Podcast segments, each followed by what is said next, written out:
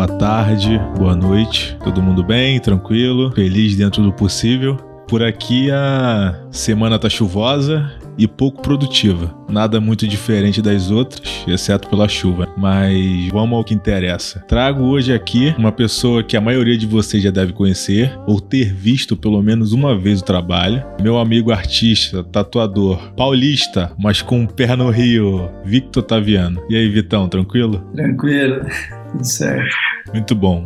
Vamos ver o que vai sair dessa conversa. Para quem não me conhece, meu nome é Felipe Melo e você está em mais um Bloqueio Criativo.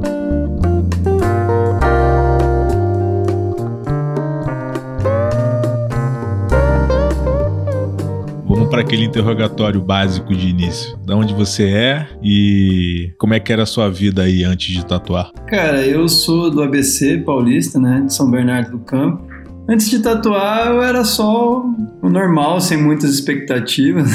Uma família simples. Eu não, por exemplo, não sei se era comum, mas no, no, meio que eu vivia não se falava muito de fazer faculdade, né, de ser alguma coisa. Minha mãe queria que eu arrumasse um emprego. Eu estudei mais ou menos ali até o segundo grau. Depois comecei a trabalhar com o que deu, né? Só que por sorte eu desenhava. Eu gostava muito de desenhar desde cedo. Então, ao invés de copiar a matéria na escola, eu desenhava. Isso me deu um negativo, né? Quando eu fiz lá 17, 18 anos, enquanto todo mundo arrumava um trabalho bom, eu não arrumava nenhum. São trabalhos que pelo menos não pagavam muito bem, né? Eu trabalhei em lugares que a princípio pode até parecer ruim, mas me ensinaram bastante coisa, como McDonald's, telemarketing, trabalhei na Tento, que na época era telefônica aqui. Pô, me ajudou muito, por exemplo, em organização, comunicação, essas paradas todas. Mas eu nunca deixei de desenhar. Meu sonho era ser skatista profissional, mas eu nunca fui muito bom. Me divertia muito, mas nunca cheguei perto de ser nada como amador, profissional a tatuagem entrou como aí na tua vida? Na verdade, a tatuagem ela aconteceu, né? Um dos meus últimos empregos, eu fui mandado embora de forma repentina.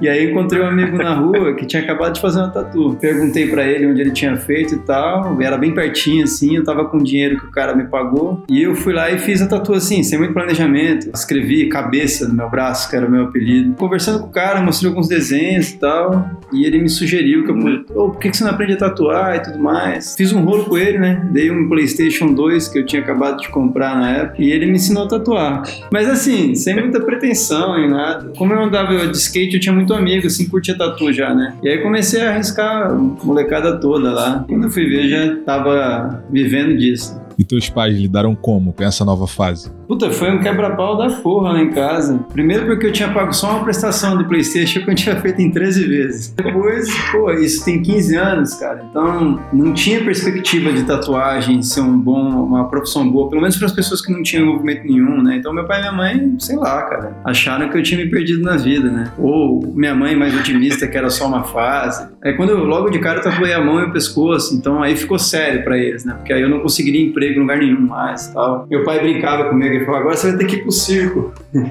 Eu fiz a mesma coisa, cara. Por incrível que pareça, eu tatuei a mão e o pescoço. Ainda hoje, né? Não tem essa, irmão. Se você tem uma tatu na mão ou no pescoço, não é ainda maneiro pro cidadão comum. Rasgou o RG, né?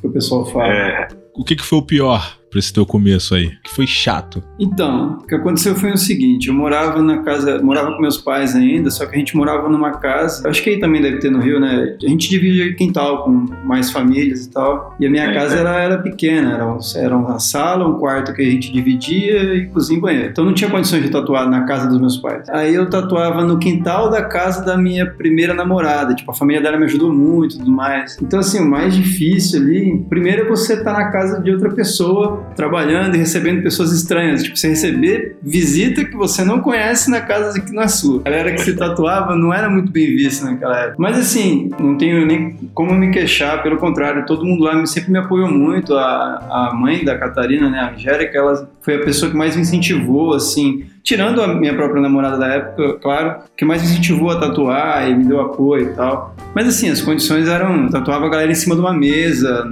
tinha cachorro comigo no quintal, nada dentro da, do que deveria ser de fato, mas era o jeito que eu tinha para começar, né? Isso durou ali alguns meses. Esse início ele foi bom porque qualquer dificuldade que eu tenho hoje tá muito longe de ser o que eu já passei naquela fase, então a saída daí pro estúdio? Foi quando você conheceu o Rafael? Na verdade, eu conheci o Mitsu, que é um tatuador também lá de São Bernardo, e aí eu trabalhei um tempo com ele. Ele já tatuava mais de 10 anos na época, então assim, o primeiro contato que eu tive real com o mundo da tatuagem foi nesse estúdio. O Rafael eu conheci através de um amigo que eu errei a tatuagem dos dedos dele. Era para escrever Mata-Leão e eu inverti as duas últimas letras e ficou Mata-Laeu. Aí eu, esse o Ronaldo, que é meu amigo, foi procurar o Rafael, que já era um tatuador bom, conhecido e tal, para ver o que, que podia fazer e tudo mais. No final das contas, a gente conseguiu arrumar. Aí o legal é que, assim, mesmo eu tendo errado, né, ele, ele me apresentou, pô, o cara trabalha bem, o cara é legal, tá, tá, tá. E o Rafael me aceitou lá no estúdio dele, que era em Santo André. Não era em São Bernardo, mas dava pra ir de boa. E ali eu comecei a ter essa ideia de uma tatuagem um pouco mais autoral, né? Isso já tinha três para quatro anos que eu tatuava. Então foi aí onde eu comecei a viajar, ir pra convenção, essas paradas. Você já tatuava um tempo aí, mas o que deu a virada, se é que eu posso chamar assim, foi a tatuagem aquarela. Como foi a primeira tatuagem que você fez nesse estilo e como deu essa mudança para você? Então, isso foi lá para 2011 ou 12, não me lembro direito as datas, né? Na época era Fotolog e o Facebook estava começando a pegar aqui. Então assim, cara, a gente tem que colocar só o, que, o trabalho que a gente curte fazer, né? A gente fazia de tudo, mas para o cliente entender e tal. E aí eu estudava muito e me identificava muito com o Neotrad. Só que eu queria ter uma marca assim, tipo, queria desenvolver um desenho que as pessoas vissem, apesar do estilo, ter um estilo, ah, é Neotrad e tal, saber que foi eu que fiz. Então, eu comecei com essa ideia de, ah, que não era aquarela, né? Não, não, tinha essa formação na minha cabeça. Era tipo, ah, cara, eu vou fazer uns escorridos de spray aqui, uns efeitos. Era algo bem aleatório, assim. Aí teve um menino que trabalhava no shopping perto do estúdio e ele queria fazer uma coruja maori no braço. Só que ele era bem da hora, assim, a gente trocando ideia. Ele falou: Ah, cara, eu quero que você faça uma parada mais viajada, assim, colorida e tal. E aí eu meio que fiz, cara, bem, tipo assim, toquei o foda-se mesmo, um monte de cor. Ficou legal, por sorte, mas foi sem estudo, sem pretensão nenhuma. Aí o que começou a acontecer, que foi muito doido, o shopping era perto do estúdio, aí começou a aparecer gente lá no meu estúdio, falando, cara, você que é o Vitor, eu vi a tatuagem no braço fulano e tal, e porra, da hora, quero fazer uma parada assim. E aí começou a chamar de aquarela, né? Provavelmente estava acontecendo alguma coisa que me influenciou a fazer isso, talvez até inconscientemente. Mas sim, assim, foi um dos primeiros, tanto que o nome é tatuagem de aquarela foi um jeito de facilitar a identificação. Você já fazia seus desenhos, fazia desenho autoral? Como é que era essa relação que você tinha nessa época com a pintura junto com a tatuagem? Então, eu não pintava, eu não tinha o hábito de pintar, eu desenhava com lápis de cor e lápis e tal. Como eu tinha pouco cliente, eu tinha muito tempo livre. Então eu desenhava bastante com a ideia de estudar mesmo e tal. Copiava muita coisa, né? E aí a galera na tatu já tava usando muito é, Ecoline, né? Ecoline, enfim. E eu comecei a pintar. Só que aí, qual que era a viagem? Ao invés de eu tentar pintar dentro da bordinha, eu molhava assim e jogava tinta. Então dava aquela fusão meio psicodélica. E aí eu comecei a reproduzir isso na tatu. Aí começaram tatuagem aquarela, aquarela, aquarela. E aí eu, pô, então eu vou estudar aquarela aquarela. Aí a coisa mudou, né? Foi quando eu fui entender o que era pintura, aquarela, procurar saber. E aí meu trabalho foi mudando e tá mudando até hoje. Né? Você é uma pessoa mais na tua, mais contida, reservada. Como é que foi lidar com essa, entre aspas, fama de andar pelo lugar e as pessoas ficarem te reconhecendo? Cara, era bem esquisito, porque primeiro não fazia muito sentido, né? Eu sou um tatuador, né? Não fiz novela nem nada. Então era muito engraçado. Às vezes eu ia no metrô, no aeroporto, num restaurante e vinha pessoas de todos os tipos, porque na época bombou muito, né? Era um, tinha um alcance muito grande e tal. Tirava foto. Eu, assim, eu sou um pouco tímido, principalmente quando eu não conheço as pessoas. Algumas vezes eu achava engraçado, outras vezes é um pouco inconveniente, dependendo da abordagem das pessoas. Sei lá, tô discutindo com minha namorada algum problema que a gente teve e tal, aí chegava alguém pra fazer um orçamento, foda-se o que tava acontecendo. Mas no geral foi tranquilo, cara. O que foi difícil para mim, sendo bem sincero, como não era algo que eu planejei ter, então eu não não cria uma estrutura, né? Aí uhum. o que aconteceu foi que do nada eu não queria perder algo que eu nem queria ter, né? Então você meio que começa a virar escravo daquilo e tal, tentar manter a onda, né? Essas paradas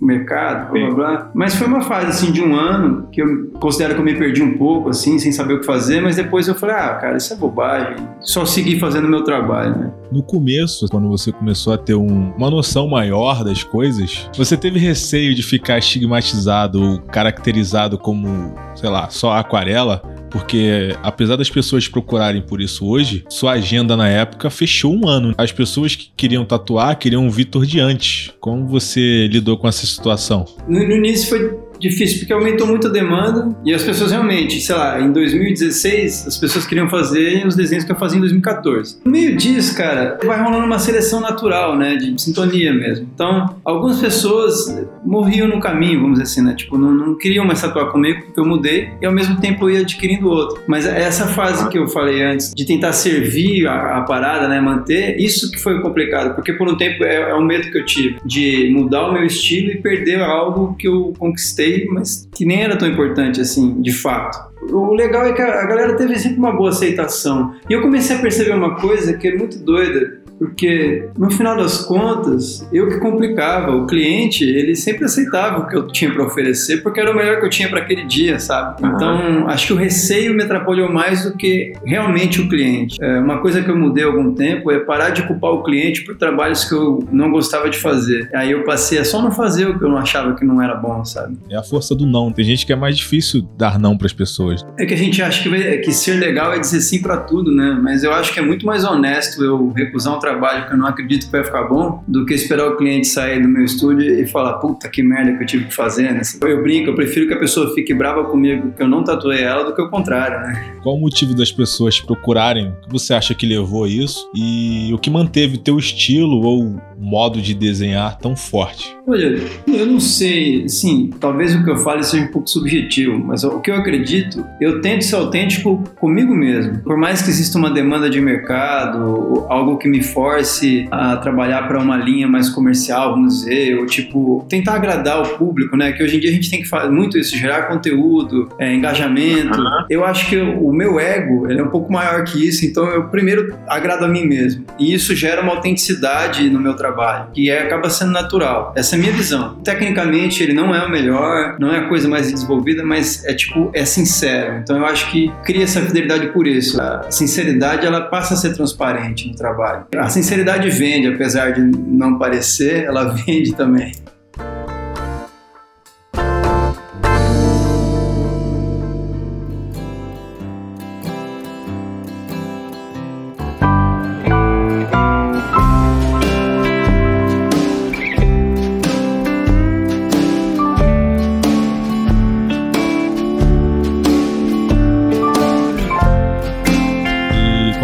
bagagem, tudo foi somado até você chegar aqui, o que, que você julga que seja a criatividade? Se ela é um processo mais mecânico ou mais instintivo? O, Pinterest, brincadeira. Cara, criatividade eu acho que é um banco de dados que você tem na sua cabeça. Música, filme, livro, revista, passeio, viagem, conversa. Tudo isso vai criar um arquivo gigantesco na sua cabeça para que quando você precise ter uma ideia, você tenha onde buscar ela. E aí entra o processo mecânico. Primeiro, eu acho que é importante alimentar a mente com muita coisa e não só com, ah, eu faço tatu aquarela, então eu só vou ver, senão você não vai sair daquilo. E aí depois, sim, cara, criatividade eu acho que é, é sentar uma hora ali e tentar colocar a ideia. Provavelmente ela não vai sair naquele momento, mas vai sair tudo que você não quer. Aí quando você relaxar, acontece a coisa. A hora que você senta em frente ao papel em branco, é mais para jogar fora o que não presta do que colocar o que presta. E o que você faz ou tenta fazer para manter a criatividade em dia? Então, eu, eu tento estar tá sempre ouvindo por exemplo, músicas novas de bandas que eu não conheço. Procuro vez ou outra, assim, tirando os filmes que eu já gosto e sei que vou gostar, procuro ver uma coisa ou outra que provavelmente não, não me agrade. É, ler também algumas coisas. Mesmo ultimamente eu perdi um pouco o hábito de ler livros e tal, é uma coisa que eu preciso recuperar. Eu procuro me informar e buscar fontes diversas, para que eu não crie sempre a mesma coisa. Então, às vezes, uma conversa que eu tenho com você, por exemplo, aqui, pode me, me gerar alguma coisa ali na frente. Eu acho que é isso, você tá atento ao mundo que tá rolando tudo. E te conhecendo assim há um tempo, você teve né? Basquiat, Chaplin, música clássica, Van Gogh, animais e a mais recente é Tarantino. Qual a sua relação com as personalidades e como isso ajuda você a evoluir? Eu gosto muito de biografias ou de conhecer melhor uma pessoa, alguém que eu acho que faz alguma coisa boa. Às vezes é meio frustrante, né? Você conhece o trabalho, daí você vai conhecer mais a fundo a pessoa e não é tão legal quanto você esperava. Mas eu procuro me inspirar nessas histórias e tal. E também acho legal focar. Por exemplo, se eu for, vamos supor que você quer tatuar comigo um rinoceronte ou deu na minha telha de desenhar um rinoceronte. Eu vou abrir o meu YouTube, e hoje é muito fácil essas coisas, e coloco lá documentários sobre rinoceronte. Então, enquanto eu estou pesquisando imagens e tal, eu começo a conhecer melhor aqui. E isso para tudo.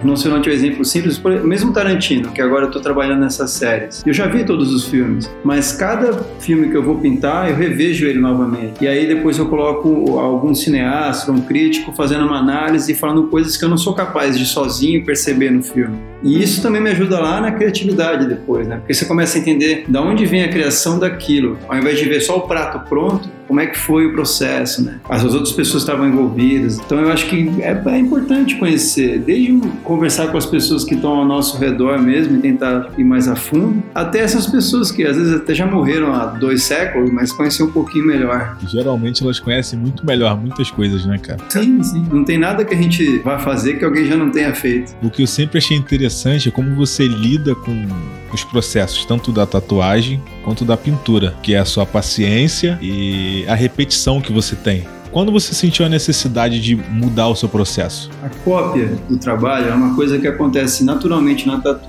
Quando a cópia começa a ficar melhor do que o original, é o que me preocupa. Então, por exemplo, quando eu começo a ver que pessoas que copiam o meu trabalho estão conseguindo, copiam mesmo, não estou dizendo se inspiram não, isso rola. Eu também não, não sou muito revoltado com esse lance de cópia não. É, quando está chegando muito perto, quando está muito fácil, acho que está na hora de dar uma avançada. E isso me incomoda. E aí eu vou buscar correr atrás. Eu acho que é a necessidade, né, cara? Seja ela por uma autossatisfação, mas eu mesmo me canso do que eu tô fazendo. Tipo, às vezes eu me sinto previsível. Eu falo, puta, mano, já de novo, Victor, né? Aí eu tenho que melhorar. E acho que é isso. Eu tô sempre buscando evoluir, mas eu não sei dizer ao certo se é por uma satisfação pessoal, se é uma competição que eu tenho comigo mesmo. Não sei, cara. É uma necessidade natural. E tem uma coisa, eu não lembro a matéria que é, mas é curva de aprendizagem. Se a Apple fez o iPhone, é, a Apple criou, então ela está na frente. As empresas tentam chegar perto. Quando as empresas chegam perto, a Apple que lançou o iPhone já subiu. E se você não ficar parado, a tendência da curva é você sempre estar tá um passo acima, de, porque você criou a coisa, né? Como uma escada, né? Se você está no décimo degrau e tem alguém no segundo, ele só vai te passar se você não subir os degraus, né? Esperar ele estar tá no nono. Aí eu, eu fiz um workshop com o Jun, né? Ele falou uma parada que eu achei muito interessante, que é de você ter um inimigo, mesmo que seja imaginário, alguém que você fala, puta,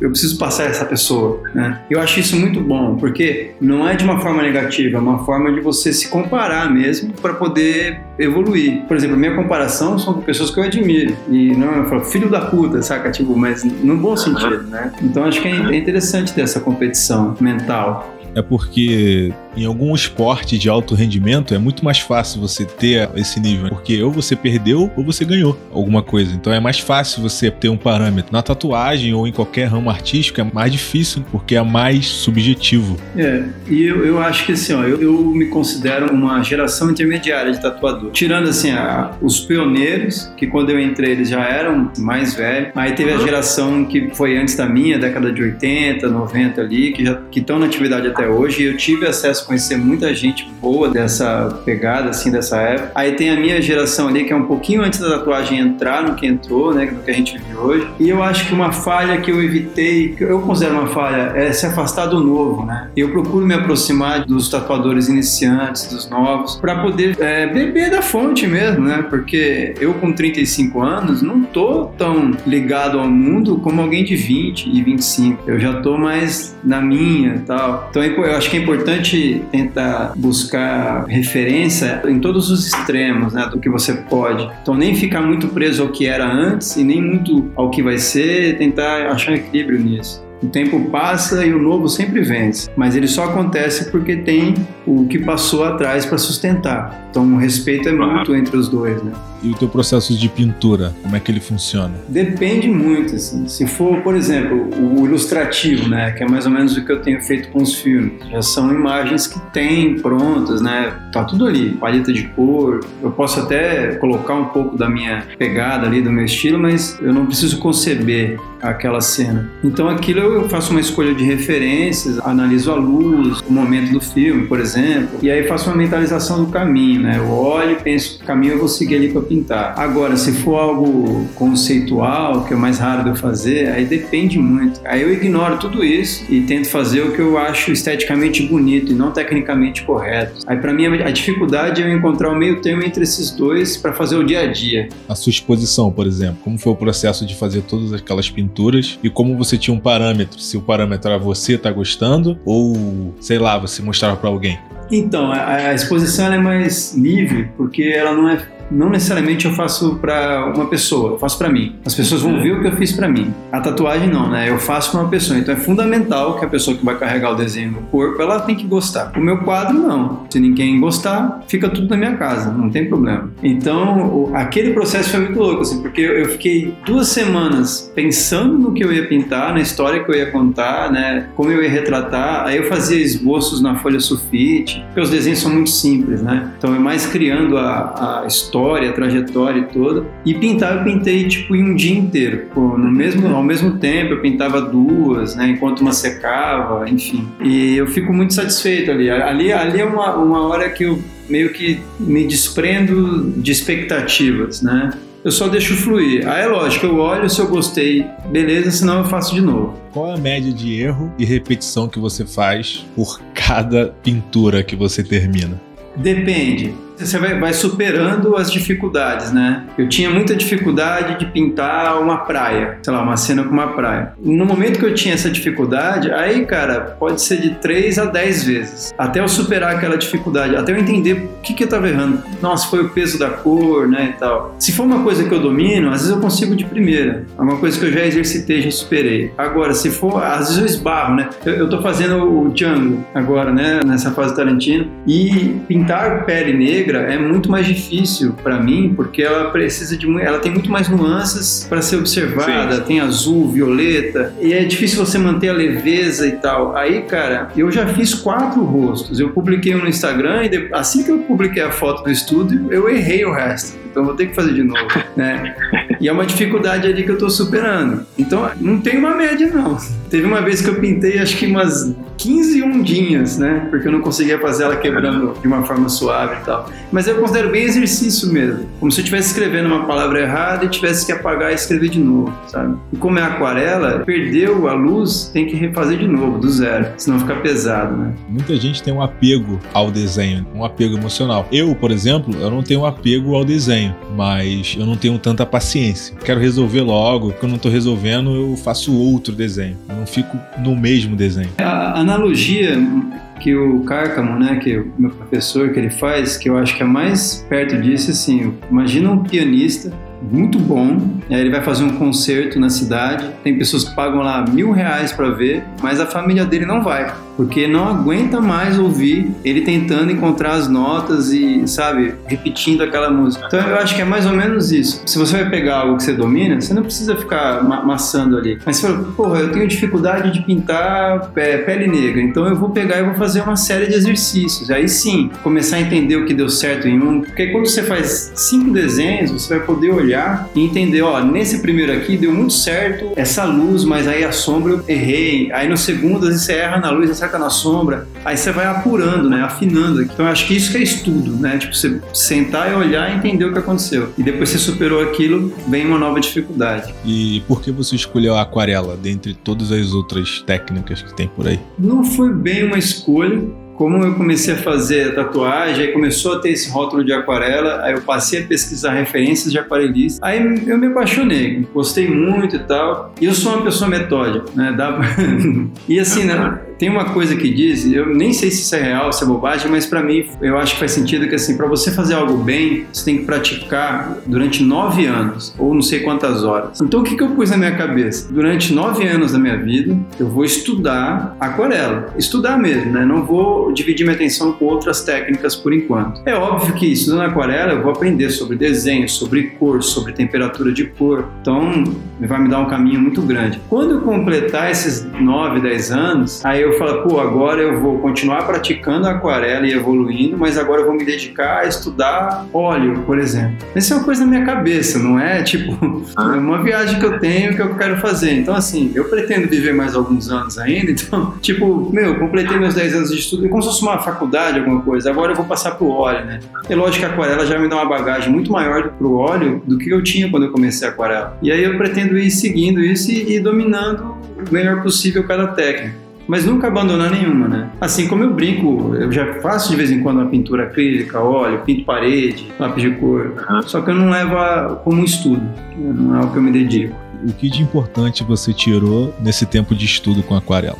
Olha, a maior lição que eu tirei até agora disso é que quanto mais você compreende uma coisa, mais rica e ampla ela vai ficar, mais dúvidas vão surgindo ao processo. Então, por exemplo, lá no início, quando eu comecei a pintar aquarela, que eu pintava igual todo mundo, né? Molhava o pincel e passava. Eu achava que era fácil. Conforme eu fui entrando e entendendo e compreendendo a complexidade, hoje eu percebo quão distante, muito distante eu tô de ser um bom aquarelista. Comparado a realmente bons aquarelistas, eu falo, cara, eu tenho um quilômetros de distância dessas pessoas. E isso é muito instigante, é como se fosse um jogo que você tivesse que ir passando fases. Ao mesmo tempo é terapêutico para mim, porque eu considero que a aquarela, para eu conseguir conseguir pintar bem ela, eu tenho que estar com a mente plana, né? Não é nem plena, é plana. Então, sei lá, um dia que eu tenho uma briga, minha mente está muito instável. Isso afeta diretamente, porque é água e é rápido. Então eu tenho que ter uma tranquilidade mental para pintar. Então é terapêutico para mim também, que eu sou uma pessoa muito ansiosa.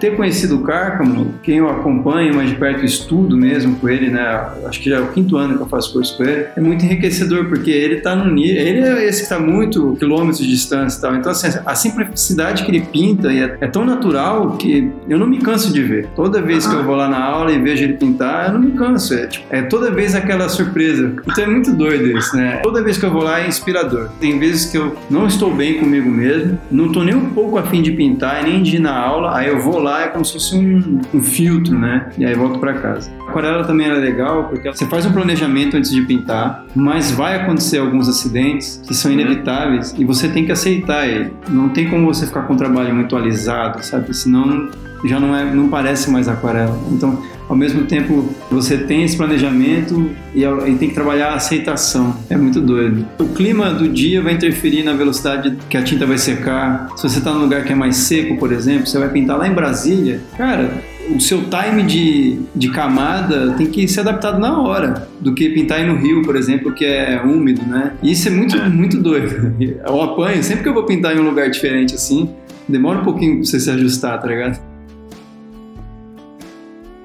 Eu não acredito muito em bloqueio criativo, na ideia de perder o superpoder da criatividade, do nada, enfim. Mas todo mundo tem dia ruim. E você falou que você é muito afetado pelo dia ruim. Como você lida com esses dias maus que você tem e que nada funciona? Eu não acredito em bloqueio criativo, igual você disse, assim como eu também não, acredito em talento, coisas, né? Mas tem dia que não vai, cara. Se eu tentei, se eu tô lá uma, duas horas e puta, eu não tô afim, não tá saindo, eu só deixo pra lá, naquele dia. Aí eu vou fazer outra coisa e no outro dia eu tento de novo. São dias específicos. Tem dia que não adianta. Você vai gastar tinta, papel, vai ficar nervoso e aí perde todo o sentido, né? Isso mesmo para tatu. Quem já tatuou comigo, tem muito cliente que eu falo mesmo, falo, cara, não rolou, vamos remarcar e tal. Dependendo da fase da vida que eu tô, isso é terrível, né? Teve momentos assim que eu. Teve cliente que eu devo ter desmarcado três, quatro vezes. Mas eu procuro também, cada vez mais, aprendendo com o tempo, não deixar isso me dominar. Eu acho que assim, cara, você tá num dia de merda, se você sentar no sofá falando que o seu dia tá uma merda, a merda só aumenta. É. Então eu vou procurar fazer coisas que me aliviam. Ver uma comédia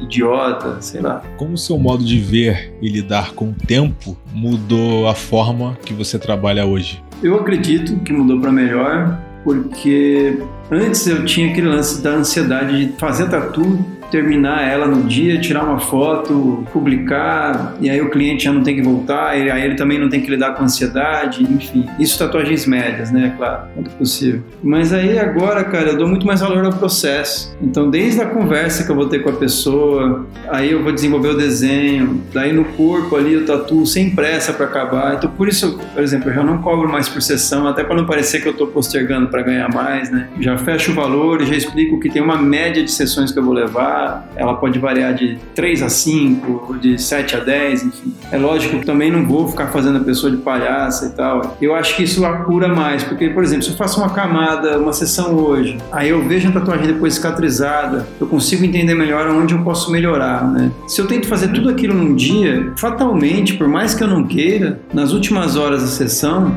eu vou estar só querendo terminar o trampo. Isso Vitor, não estou dizendo qualquer pessoa. Me conhecendo, eu sei como eu sou. Então, passou de 4, 5 horas tatuando, eu já não, não, vou ter a mesma atenção que eu tive na primeira hora. Então, eu prefiro fazer assim e eu consigo perceber um resultado muito positivo no meu trabalho, é, na qualidade mesmo de aplicação e de desenvolvimento diante disso. Aí, no final da conta, é muito positivo isso, porque aí chega no fim do ano, eu olho as tatuagens que eu fiz, eu não tenho aquela sensação de, tipo, nossa, eu corri, né? Tipo, não, eu fiz as coisas no tempo certo, no meu tempo, porque sou eu que estou fazendo, não adianta eu pegar o tempo de outra pessoa, né? Talvez isso mude. Por enquanto está sendo satisfatório para mim e acredito que para a galera que está tatuando comigo. Né? E como é que é o seu processo hoje, processo criativo na hora de tatuar? Não sei como vai ser depois agora quando voltar, né? Antes eu recebia a pessoa no meu estúdio para trocar uma ideia, às vezes era de 10 minutos, 30 minutos, para conhecer mesmo, olhar na cara e tal. Já não é tão difícil a parte criativa porque a ideia normalmente parte do cliente. Aí ele vai falar: "Ah, eu quero fazer tal coisa porque eu vivi uma situação X". Aí dentro disso eu tento nessa conversa através dos e-mails que eu vou trocar com ele até a primeira sessão, entender não o que a pessoa quer tatuar, e sim o porquê ela quer tatuar aquilo. Porque quando ela vai me dizer o que, ela vai usar a linguagem de imagem que ela tem na cabeça. Visual. É, e eu não espero que a linguagem que ela tem na cabeça seja maior do que a minha que trabalha com isso. Então eu preciso entender o porquê, para que aí eu possa falar, olha, João, dentro dessa sua ideia aqui, muito legal a ideia inicial, mas eu tive essas outras opções para contar essa história, para criar essa tatuagem e tal. E aí eu apresento uma solução prática, né? Não só a ideia. Eu falo assim, ó, aí vai ficar mais ou menos assim, porque aqui vai encaixar melhor no seu braço, essa cor funciona melhor para você, blá, blá, blá. e aí ele aceita ou não. Dentro disso, vai ter um dia que a gente marca para sessão, ele vai ver esse desenho, aí vai, pô, Vitor, eu gostei muito, mas não tem como ter menos vermelho. Se tiver como, sim. Se não for afetado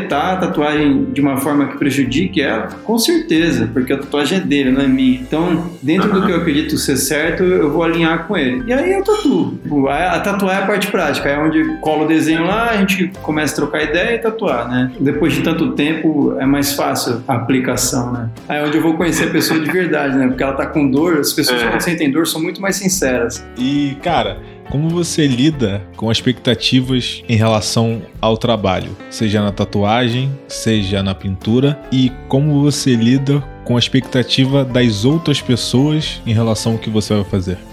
A minha expectativa, eu tento me colocar no, no meu lugar. Eu acho muito engraçado quando a gente tá batendo papo assim com a galera que pinta e tal, aí fala assim, ah, Van Gogh, não sei o que. Falo, mano, não se compara com os gênios, tá ligado? Por mais que seja brincadeira, deixa pra lá. Não somos iguais essas pessoas. Então eu tô tranquilo, eu sou um alguém mediano fazendo o melhor que pode ali na, na, vida comum. Os clientes são aqueles que podem ser perigosos com a gente, porque é aquela pessoa que vai dizer, nossa, você é genial, você é um grande artista, e puta, é um elogio incrível. Mas eu não posso deixar aquilo alimentar o, o Vitor do mal dentro de mim, né? Fala, nossa, eu sou um artista mesmo, né? Então, assim, aí para essa pessoa, é lógico que eu não vou falar assim, não, meu trabalho é uma bosta, porque seria falsa humildade. Aí eu tento, tipo, trazer para o real, sabe? Sim, mas tem um porquê, tem um estudo atrás disso, e aí eu mostro as minhas dificuldades. Então, eu tento tornar mais humano o processo, menos, menos místico, né? Tipo, como é aquele lance, eu não tô aqui sentado na minha sala, aí vem um feixe de luz, eu tenho uma ideia, aí eu fecho o olho, pinto. Não, eu busco referência pra caralho, sabe? Imagem, vejo outras pinturas, outros. É um trabalho como qualquer outro, né? E isso não deixa ele menor. Eu acho que é isso que a gente tem que entender, né? Dizer que existe esforço e que é algo que tem que ser feito é, várias vezes não deixa menor. Pelo contrário, acho que deixa maior, né? Ainda sobre a expectativa da tatuagem, explica como funciona o seu processo de tatuar. E ele mexe um pouco com os clientes, principalmente na primeira sessão. É, cara, eu trouxe assim, depois que eu comecei a estudar aquarela, eu comecei a compreender melhor cor, temperatura de cor, né? Combinações e tal. E na aquarela, toda regra vai ser quebrada em algum momento, mas a gente tende a pintar do claro para o escuro do quente pro frio. E aí eu trouxe isso pro, pro meu trabalho. Eu vi uma tatuadora que faz um realismo incrível, ela chama Valta, é Valtatu o Instagram dela. E ela, trabalhando com realismo, né, ela faz a mesma coisa por camada. Então eu, eu parto da camada do claro pro escuro. Na primeira sessão, dependendo do trabalho, fica terrível para quem não entende esse processo, porque não tem forma definida nem nada, só luz, às vezes tem uma mancha no ombro e outra lá no cotovelo que vão ser ligadas depois com as sombras, né? As primeiras pessoas foram difíceis de convencer. Hoje eu tenho um arquivo de foto, então quando eu vou tatuar uma pessoa pela primeira vez, vou, vou passar por esse processo, eu mostro para ela, olha, é assim a primeira sessão, mas no final fica assim. Aí uma coisa que eu achei legal que positiva disso, eu tatuo a pessoa, faço a primeira sessão. Então ela vai para casa dela, ela vai para o trabalho, as pessoas vão torcer o nariz para aquilo, vão achar que deu errado. Então você tem que trabalhar muito a confiança dela no estúdio e falar: confia em mim, vai dar certo. Quando ela volta com o trabalho pronto, o impacto visual que tem em quem desacreditou do trabalho também é muito positivo. Embora desde o início eu já sabia que teria um começo, meio e fim e nada aquilo é aleatório, pro leigo que vai ver, ele vai falar: nossa, o cara cagou no teu braço. Aí depois ele, nossa, ficou da hora. Então parece mágico também. É, isso é muito interessante você ver acontecer. E a pessoa fica feliz porque é como se ela tivesse ganhado uma aposta, né? Ela ganha no argumento da galera que desacreditou também. Eu tô gostando de fazer assim, não é toda essa que eu faço assim, e também não é uma regra, às vezes eu marco com sombra na primeira sessão também. Cada tatuagem eu procuro o caminho que vai facilitar a minha vida. E claro, favorecendo positivamente a aplicação.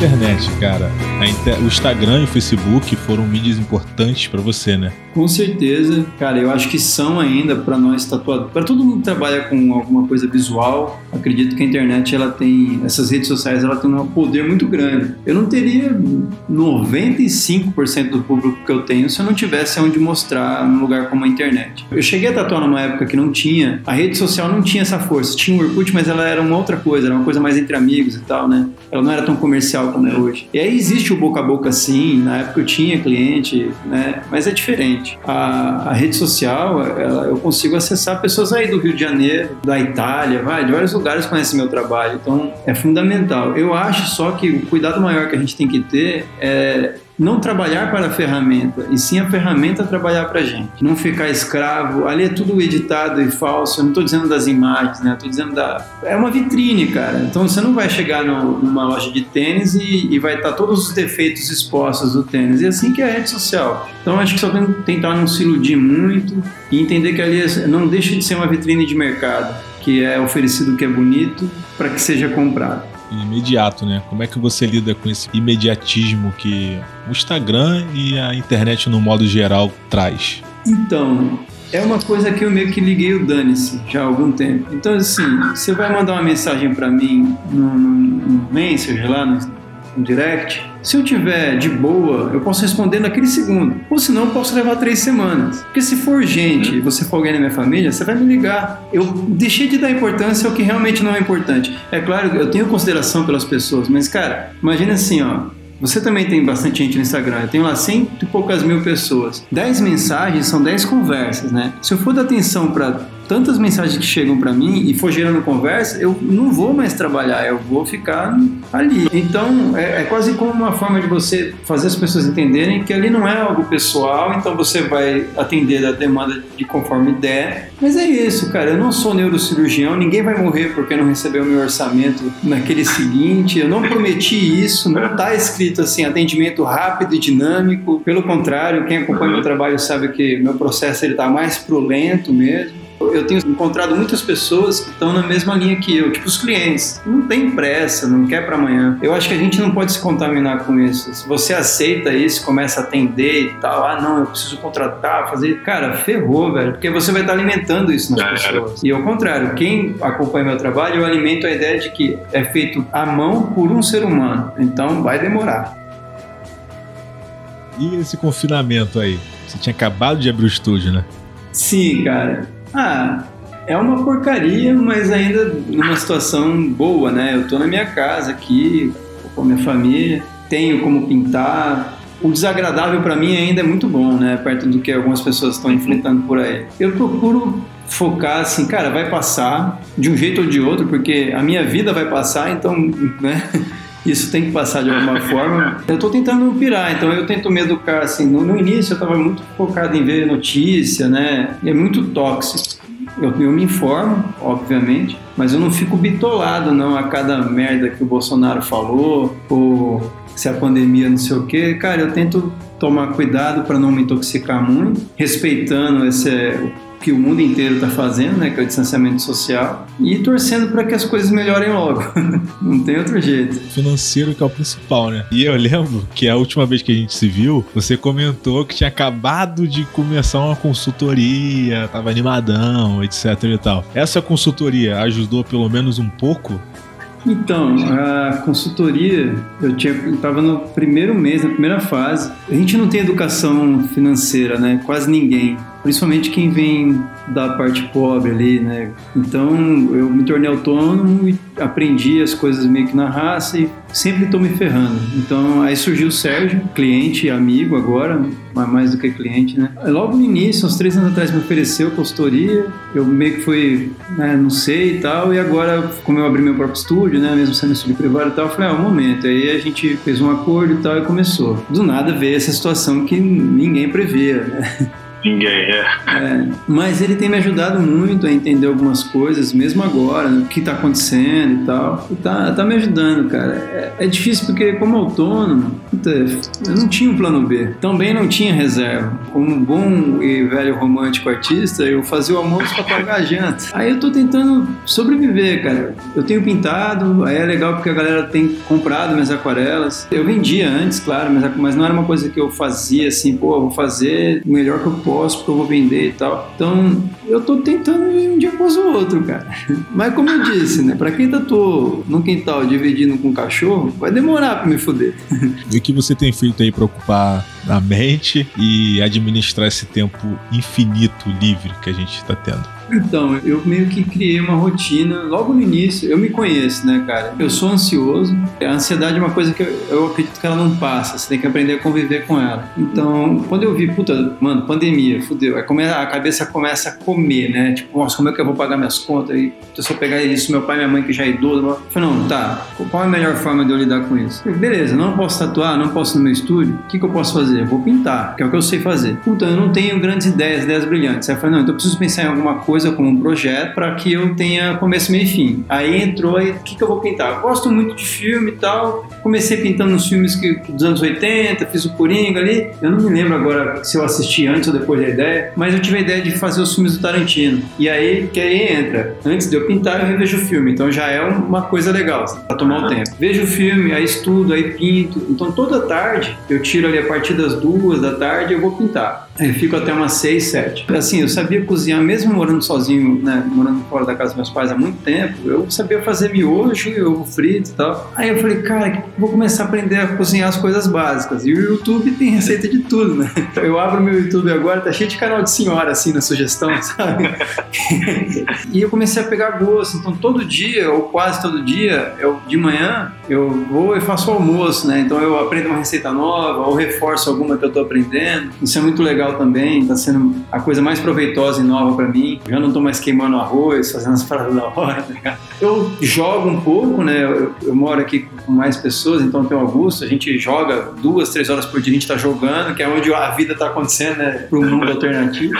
A, a Celita, que é minha esposa, ela acabou ficando nos Estados Unidos, né, cara? Que ela tinha ido visitar a mãe que mora lá. Uma semana antes dela voltar, era uma viagem que já tinha programada há muito tempo, né? Então ela foi um pouquinho antes, aí estourou tudo isso. Aí deu aquela confusão toda, a gente achou melhor ela ficar, né, por tudo, para não correr risco e tudo mais. Então já são quase dois meses que a gente está distante. É, tem essa parte difícil, né, que você fica saudade e tudo mais e tal. Pô, é isso, cara. E os dias passam muito rápido. Assim, apesar de serem dois meses que eu tô em casa já, eu acho que a rotina é muito louca, porque quando eu vejo já passou o dia inteiro, cara. Às vezes eu tô perdido. Eu acordei domingo achando que era segunda, sabe? Tipo, mas é isso. Aí até que tô conseguindo lidar bem. Às vezes dá uma pirada, né, cara? Dá uma acelerada, aí você tem que baixar a bola. Tu tá sentindo alguma pressão para ser produtivo, para estar produtivo ou tá de boa? Tô de boa, cara. Eu acho que como eu já lidava com isso antes da, da pandemia, né? Eu tô tranquilo, assim, até porque não tem ninguém que me cobre a não ser eu mesmo. Pintar me relaxa, e ao mesmo tempo eu produzo. Embora, assim, são dois meses que eu estou pintando quase todo dia, mas se for ver, eu produzi 10 coisas, né? 15, eu não sei. Enfim. Então, assim, tem muita coisa que eu fiz que é, não deu certo, que foi estudo, mas que eu passei um tempo ali. Então, isso é muito relaxante, é onde equilibra a minha cabeça, né? É como se fosse um esvaziamento mental. Então, às vezes eu ponho uma música, alguma coisa, estou ali pintando e a cabeça vai... Por algum momento eu deixo de pensar em tudo que está acontecendo. Eu acho que é o melhor que eu posso fazer para mim, por hora.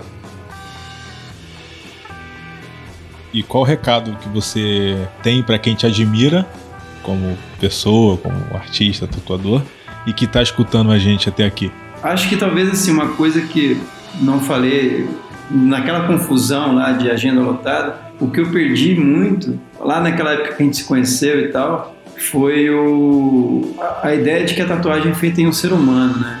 Então, quando o processo ele ficou muito repetitivo e mecânico para mim, por, por, conta da demanda, eu perdi essa essência. E aí, há, pouco tempo, eu recuperei, para mim, o fato de que a tatuagem é feita em um ser humano. Então, a riqueza para mim da tatuagem maior é esse contato com as pessoas mesmo, o, que me enriquece, né? porque eu vou tendo contato com vários mundos. Né? Então eu tatuo um policial hoje, amanhã um médico, no outro dia uma mulher que viaja e faz mergulho, tá ligado? Então, tipo, é, é muito doido, porque eu, eu, vou tendo contato com mundos que eu não teria. Né? Eu acho que isso me enriquece muito, culturalmente também.